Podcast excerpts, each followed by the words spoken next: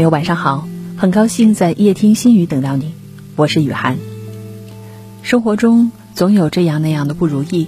如果您遇到了让你想不开、忘不了、放不下的事，或关于家庭，或关于教育，或关于职业，每天晚上二十一点到二十一点三十分，夜听心语都会在电波中陪伴着你，倾听您的困惑，解答您的问题。听众朋友可以关注综合广播看鹤城微信公众号，打开微信，公众号中输入“综合广播看鹤城”字样，点击关注，给我留言，说出您的困扰。每天在节目中，听众朋友可以静静的感悟生活。每天我们都会邀请到齐齐哈尔医学院附属第二医院心理科室的专家做客直播间，聊聊关乎你我的身边故事。少了感动，转过身背影相拥，来不及爱，来不及痛，来不及牵住你的手，原谅我脚步匆匆，来不及恨，来不及痛，来不及在下个路。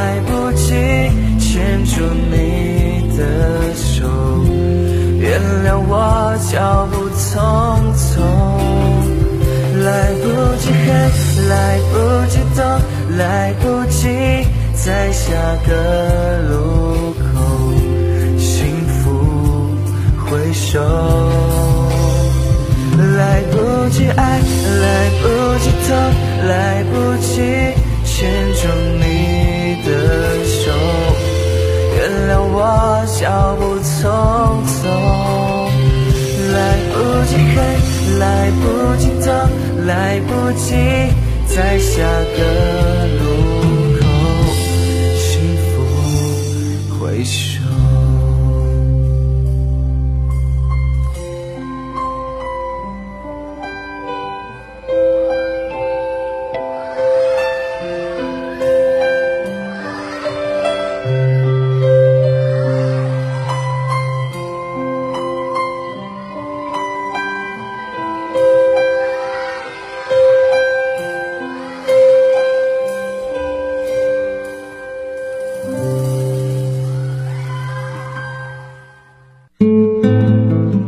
梁雪梅，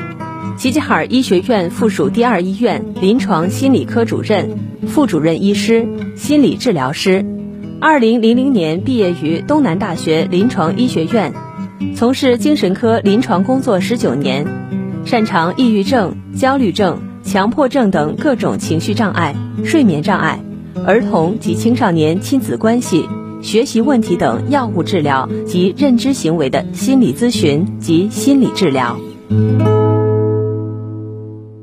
在昨天的节目当中呢，我们说到孩子的教育问题哈，就是呃，家长是孩子的第一任老师，是孩子最好的老师。那么孩子呢，也是父母的一面镜子。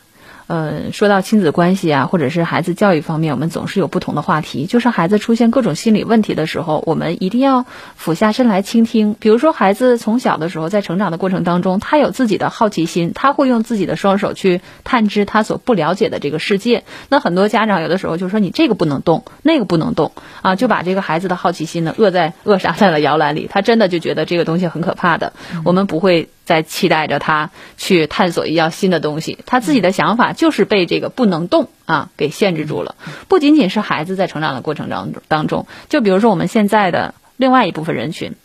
呃，在这个整个的疫情期间，我们医务人员是吧，都付出了很多。其实就是医务人员也是这个心理疾病出现的这个高危人群。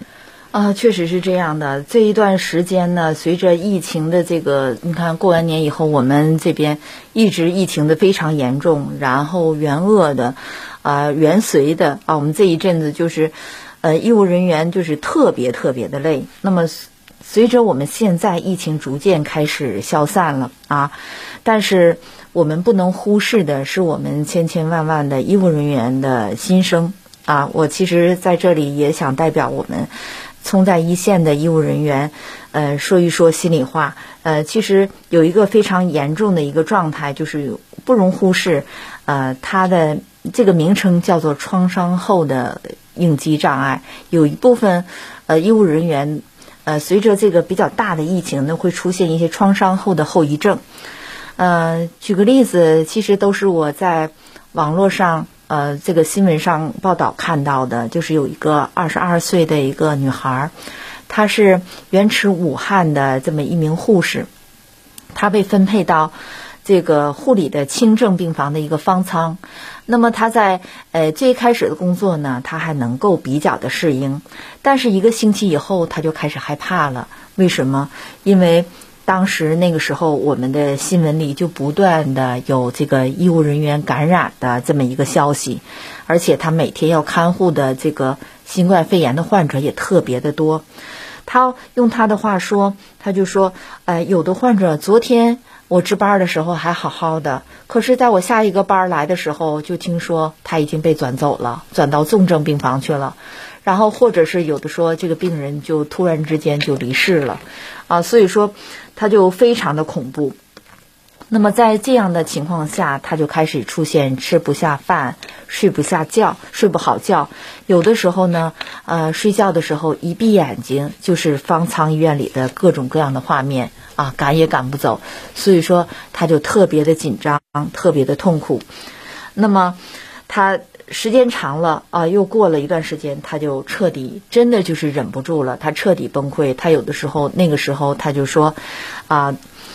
呃，他的这个真的是无法想象他在继续工作啊，他会什么样？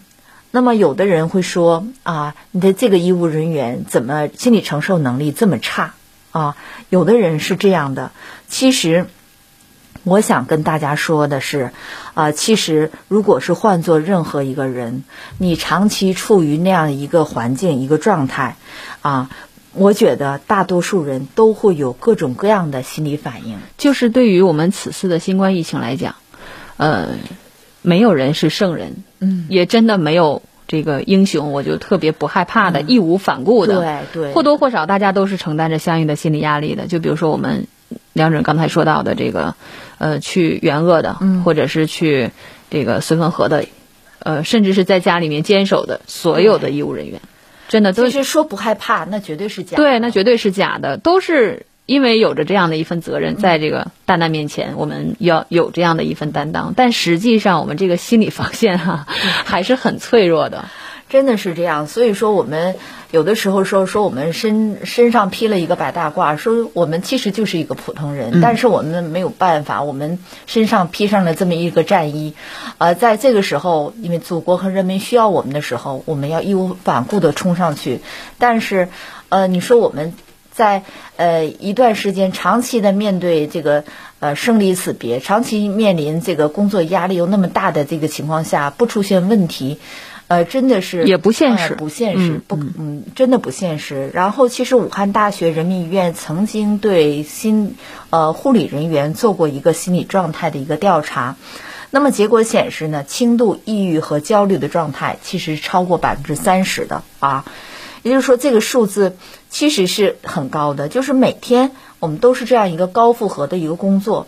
你想想每天在面临一场场的生离死别，然后这个时候呢，你又无话可说，你又无人能够叙述和倾听，因为你面临的都是病人，他们又都需要你的帮助，又需要你的安慰。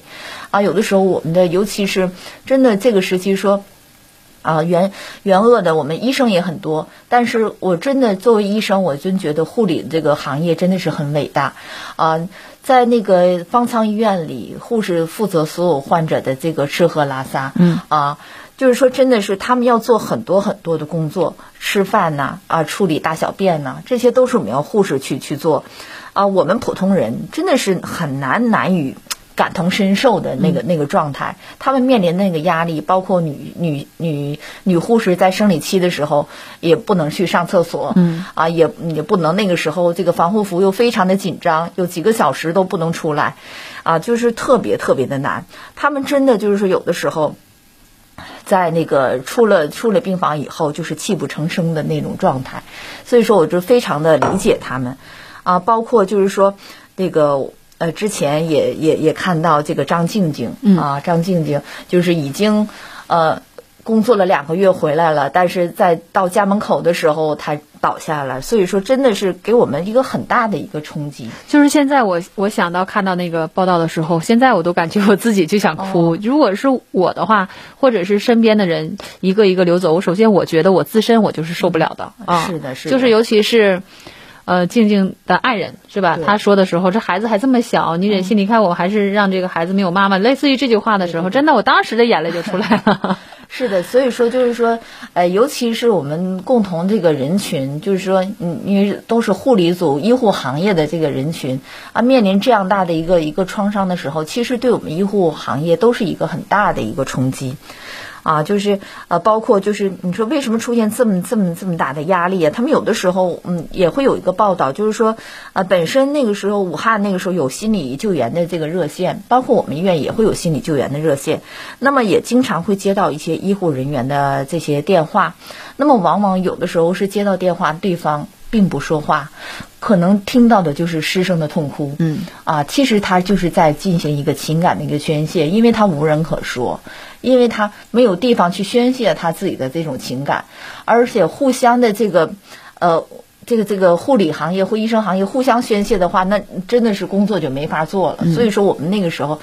真的他们真是。特别特别的伟大，也特别特别的难难为他们啊！我们就是一个普普通通的人，我们也有我们的七情六欲，我们也有我们的这个脆弱的一面。但是在这种时候，我们就要冲上去啊，就是要治病救人。那所以说，这么长时间的这个压力啊，心身压力。聚集在一起，很多嗯，很多我们医护人员出现了一个问题，就是我之前说的这个创伤后的一个应激的问题。嗯，啊，就像啊，出现啊睡眠的不好啊，睡不着觉啊，然后情绪的这个明显的波动，啊，晚上就会做噩梦，会哎会感觉到这个呃各种各样的这这个日间发生的这种场景，就会在脑子里过电影一样。那么其实很多。哎，很多人呢，在接受这种应激，随着自我的调整，都是能够调整过来的啊，啊，并不是说我们面临这样的问题，呃，面临这样的场景，就都会出现这种应激的问题。但是，确确实实，如果你遭受的创伤比较大的话，啊，以前又没有类似的经历，你又没有类似，呃，如更好的去处理的方式的话，真的很可能会遗留下。创伤后的一个应激障碍，也就是说，我们之前提的这个叫 PTSD 啊，那么就会呃个体这样的孩子，这样的呃医务人员呢，就会出现啊对死亡的这种恐惧。啊，晚上闭眼睛就会想到医院里这些各种各样的情境，他睡不着觉，会出现情绪的低落啊、悲观啊、绝望，而且这个发病率呢，女性比男性还会更高一些。而且本次就是我们现在的这个呃这次疫情出现呢，也是呃就是女性的护士要比男男医生要多得多啊，所以说这个这一类人群呢，是希望得到大家的关注的啊。啊，就是我想到就是，呃，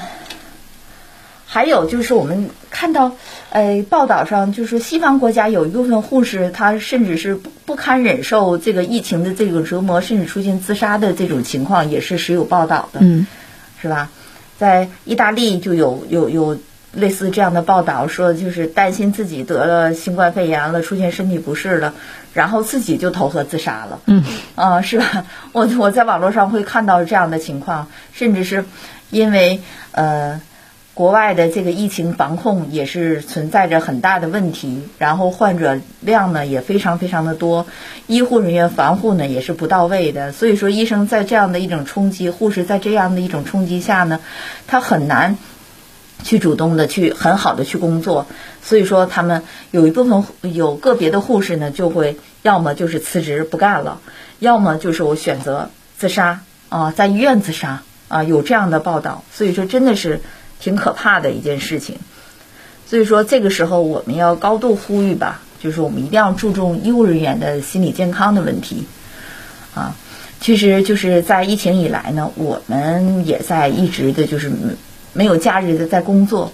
虽然跟武汉这个原原始武汉的医务人员比起来，我们做的就是微不足道，但是事实上，我想说的是，其实我也是一个普通的人，嗯，啊、我非常能够理解他们能够，哎呀，付出和做到做做的啊、那些呃出现一些情绪问题，所以说那个时候我也会呃时不常的有一些咨询，有一些我们的同行啊、有一些给他们进行一些开解，但是真的持续一段时间，因为这个疫情现在看来，我们可能要呃从我们卫生角度来讲，就是一个常态化的一个防控了，那么。呃，持续这样的一一种高强度的一种紧张的这个状态，呃，或多或少的，我们的医务人员的可能都会出现不同程度的这个焦虑和紧张的这个反应。就是我们所有的医护人员，感觉在此次疫情面前，我们都是属于逆行者。即便是我们没有去这个呃高风险地区哈，呃去援鄂呀、去绥芬河呀，或者是去这个支援其他的地方，但我们依然是从大年初二开始，就是一直坚守在最前线。而且现在也始终在坚持与坚守着，就是这种状态，就是非常疲累，而且这样的一种工作强度是我，呃，听说过的，就是没有，从来都没有过的吧，是吧？嗯是的，我们哎呀，以前也有比较忙乱的这种状态，但是不会持续这么长时间。嗯嗯啊，嗯就是感觉这已经坚持四个月了。对，就是在这个一段时间当中，大家这个所思啊、所想啊，有有起初的对这个疾病的恐慌和担忧，到现在的我们。步入了这个常态化的防控的形势下，但是你也是说到了这个医务人员，他也是心理疾病高发的这样的一部分人群。如果真的脑海当中经常浮现这种应激性的反应，我们也是称之称称之为各种障碍的时候，我们应该怎么办呢？哎呀，这个时候我觉得我们一个要，首先要调整自己的状态吧，就是规律的这些规律的作息习惯。首先要规律的作息，呃，正常的生活，然后呢要保持营养的均衡。有的时候这个时期可能就不太爱吃饭了，嗯啊，然后睡觉睡不着。那么这个时候我们要保证自己的这个作息习惯。那除了在这个生活方式上，我们要进行一个合理的作息呀、呃，这个呃饮饮食要均衡啊，营养要均衡啊，等等这方面的。就比如说找一个亲属或者是朋友可靠的，我就是呃来倾诉，或者是找一个人。呃，把这个这个负面的情绪来宣泄一下，或者是写写不不善于表达的，我写在纸上，然后撕掉，或者是到空旷的地方大喊几声，大哭一场，会不会是一种宣泄情绪的好办法呢？当然可以，就是说我们这个时期也一定要积极调节我们的自己的内自身的一个状态。我们一旦发现我们的呃状态出现问题的时候，我们要适当找能够符合自己的、能够适合自己的这样的一种宣泄情感的这样的方式。比如说，就像您刚才说的，我们可以找个朋友进行倾诉，这就是一个宣泄的一个很好的一种方式和方法，啊，这是也是我们需要推崇的。我们不支持那种压抑的情感啊，因为我们呃，其实每个人都是有一定的底线的。我们在长期的压抑的状态下，他早早晚晚要出事儿。我们真的没有，不要真正的相信我们就真的是刀枪不入、水火、水火不侵。这让我想起了生活当中很多很多这个惨案哈，很多这个例子都是就觉得在常人看来。嗯，无足轻重的一件事儿，但往往是压压垮这个崩溃人员这个最后一根稻草，是吧？就是或者是呃情绪已经压抑很久了，没准谁的一句话或者是一个动作，哪怕是一个眼神儿，都会刺激到他，让他崩溃。这个就是长时间压抑而导致的这个后果。是，所以说我们真的希望大家。啊，不光光是我，不单单是我们医务人员，我们其他的这个所有的听众朋友们，如果你们有情绪的不好、情绪的压抑，要适当的要关注自己，要主动的来进行调节。我们不鼓励压抑的情绪啊，我们总是要装坚强，我们总是要呃在别人面前要伪装自己。其实我们真的不用那么累。啊，其实这句话我觉得不单单适用于我们在疫情当下的医务人员，适合于所有的人。对，其实每个人都会有一些负性的情绪，我们怎么把这个负性情绪转化成正能量？可是有的时候。呃，如果是把这个这个想法我们转化在夫妻之间，你可以吵架，对吧？你把这个问题就是吵出来就可以了。然后和朋友之间呢，你也可以跟他讲道理，对吧？你之前什么什么事儿，就是说破无毒嘛，就是把这个问题就摆在桌面上来说，或者是跟闺蜜啊，哪怕是小酌一点啊，少喝一点，然后去去抱怨，去把这个负性情绪发泄出来，而。不是赞成大家把这个东西都埋在肚子里，但是生活当中往往就有一部分患者，就包括一部分人群，就包括我也是一样，可能遇到什么事儿我就不习惯于表达啊，我就可能自己消化消化就就算了。这一部分人，我们常说的就是生闷气的这一部分，也不常嗯，这个很常见吧，就不单单是我，是是确实很常见，但是往往就是说我们是。呃，我们在临床工作中，往往是出现问题的时候，我们再去溯源的时候，再去追究的时候，这样的人人的性格特点就是压抑的一个性格。嗯，他往往认为他自己有能力，他自己已经解决掉的问题，其实还也已经压抑在他自己的潜意识里。嗯，那么可能外在的某一个原因，某一个触，某一个点就会触动他，他会再度会出现啊类似的这种呃病症的这种反应。所以说，我们呃，真的建议我们的听众朋友们一定要积极的来调节自己不适的这种情绪，同时呢，希望加强运动啊，加强运动对运动是一个很好的方式这些活动，我们要关注自身，要理性的去面对我们面临的这个呃这个情况，因为这这样的一种情况是突如其来的，是我们没有任何准备也没有防备的，我们甚至在之前我们没有。呃，像之前我们有预案呐，没有演习啊，这个所有都没有，都来的这么突然，所以说对我们整个这个人群都是一个大的一个考验。可以说，我们经历了这个考验的时候，经历了这个考验以后，我们现在疫情已经逐渐逐渐的去散退了，嗯，啊，已经逐渐逐渐的一个好转的一个状态。那么，我们医务人员的这个内心的这个心理健康，我们也要把它提上提上。来，希望我们如果有相应的出现心理问题，出现有一些情绪问题，或者是不要你难以启齿，因为说，哎，我去了那个去支援了，然后回头我这个出现情绪不好了，好像我不够坚强。其实真的不是那样。希望大家能够勇于去表达自己的内心，把自己能够调整的更好。那么在这个过程中，其实我们对自己就是一个提升啊，我们应对方式的一个行为方式的一个一个更好的一个改变。那么可能在我们以后遇到呃类似的情况，遇到可能有一些突发的事件，我们能更好的去处理，能更好的培养我们的这个行为能力。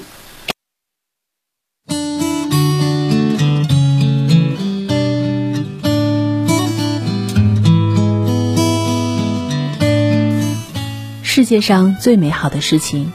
无非是遇见一个令自己怦然心动的人。因为爱上一个人的时候，心里会觉得很温暖，也会想要为了他而让自己变得更加美好。只是，正如月有阴晴圆缺，人世间美好的事情，往往也夹杂着遗憾。很多时候，我们不是在对的时间。遇见了错的人，便是在错的时间里遇见了对的那一个。有多少感情，从最初的无话不说、无话不谈，到最终的无话可说、无言以对；从一开始的满眼温柔，到最后的满身伤痕。我们一边感慨着时间的无情，一边却又无可奈何。事实上，一段感情的结束，有时并非是因为什么惊天动地的大事，而是在日复一日的失望中，逐渐的看清了彼此。听过一段话说，每个人在你生命中出现，都有他特别的原因。有些人教会你爱，有些事让你成长。爱你的人给你温暖，你爱的人给你希望，骗你的人让你清醒，伤你的人教会你坚强。这一路走来，无论在爱情里受过多少伤，我们依然要对未来充满希望，相信总有那么一个人。为你跨越千山万水，为你抚平所有的伤痕。到那时候，你才会明白，只要爱对了人，余生也能和幸福常常相伴。听众朋友，今天的夜听心语就到这里，您可以在综合广播微信公众号给我留言，讲述您的心情故事，收听往期节目。晚安。被需要是种最美的甜蜜。我的嗜好就是看你撒娇，你想要的我都尽量做得到。有多费力劳心都不重要，心里全都是幸福的味道。是好就是将你拥抱。要做你最暖和的依靠，总是想替你烦恼，想代替你感冒，舍不得你失去微笑。